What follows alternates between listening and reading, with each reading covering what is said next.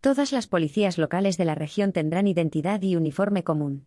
Todas las policías locales de la región tendrá identidad y uniforme común, con la leyenda Comunidad de Madrid en el brazo izquierdo, y establecerán un día de las policías locales madrileñas, con medallas y galardones propios, según el decreto publicado en el Boletín Oficial de la Comunidad, BOGM, con la aprobación del Reglamento Marco de Organización de las Policías Locales de la Comunidad.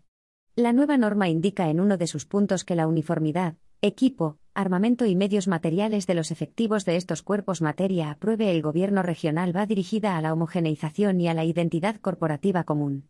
La normativa autonómica de desarrollo de este reglamento determinará el plazo del que dispondrán los ayuntamientos para el cumplimiento de las prescripciones que la misma establezca, sin que, en materia de uniformidad, de conformidad con lo previsto en la disposición transitoria quinta de la Ley 1-2018, de 22 de febrero, pueda exceder de 18 meses.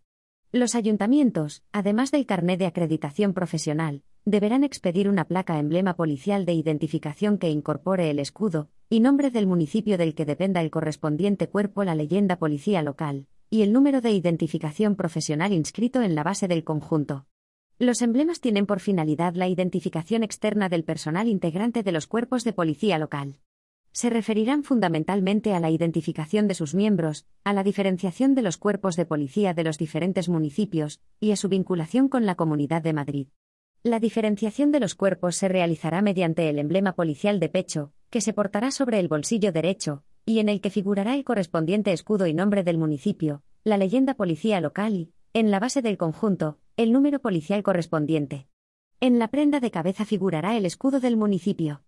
En el brazo izquierdo se portará el escudo de la Comunidad de Madrid, que contendrá las leyendas Comunidad de Madrid en su parte superior y Policía Local en la inferior. También se establecerá el Día de las Policías Locales de la Comunidad de Madrid. En dicho reglamento se determinarán aquellas medallas y condecoraciones que puedan ser concedidas ese día. Los respectivos ayuntamientos facilitarán a los miembros de los cuerpos el equipo que resulte necesario para la realización de las funciones, cuya relación, con carácter mínimo, especificaciones y complementos se determinará reglamentariamente por la Comunidad de Madrid. En todo caso, los miembros de los agentes deberán necesariamente ir dotados de equipos de protección individual cuando así lo precisen las funciones a desarrollar. Se consideran armas y medios de defensa reglamentarias aquellas que el ayuntamiento asigne a los miembros de los cuerpos de policía local para el cumplimiento de sus funciones. Entre las mismas se encuentran las armas de fuego, así como las referidas a dispositivos eléctricos de control, más conocidos como TASER las armas y demás medios de defensa reglamentarias, así como la munición y accesorios técnicos pertenecerán a los respectivos ayuntamientos. El tipo de armas y demás medios de defensa reglamentarias, tenencia, utilización y las medidas de seguridad necesarias con el fin de evitar la pérdida, sustracción o la utilización indebida del armamento se ajustarán a lo que reglamentariamente determine la Comunidad de Madrid, de conformidad con la normativa estatal vigente. Para garantizar la adecuada preparación en el uso de las armas, los ayuntamientos promoverán la realización de dos prácticas de tiro anual. Igualmente, por sí mismos o en colaboración con la Comunidad de Madrid, garantizarán la formación periódica en el mantenimiento y utilización de las armas. Los cuerpos de policía local habrán de contar con una flota de vehículos y medios móviles que, de acuerdo con las necesidades y particularidades propias de cada municipio, garantice la eficacia de las funciones encomendadas. Las especificaciones y características de los medios móviles, así como sus distintivos e imagen, se ajustarán a lo que reglamentariamente determine también la Comunidad de Madrid. El Reglamento Marco de Organización de las Policías Locales consta de 131 artículos, y también establece las normas comunes que los ayuntamientos deberán aplicar a partir de ahora en las convocatorias de procesos selectivos para el ingreso y promoción interna de estos cuerpos.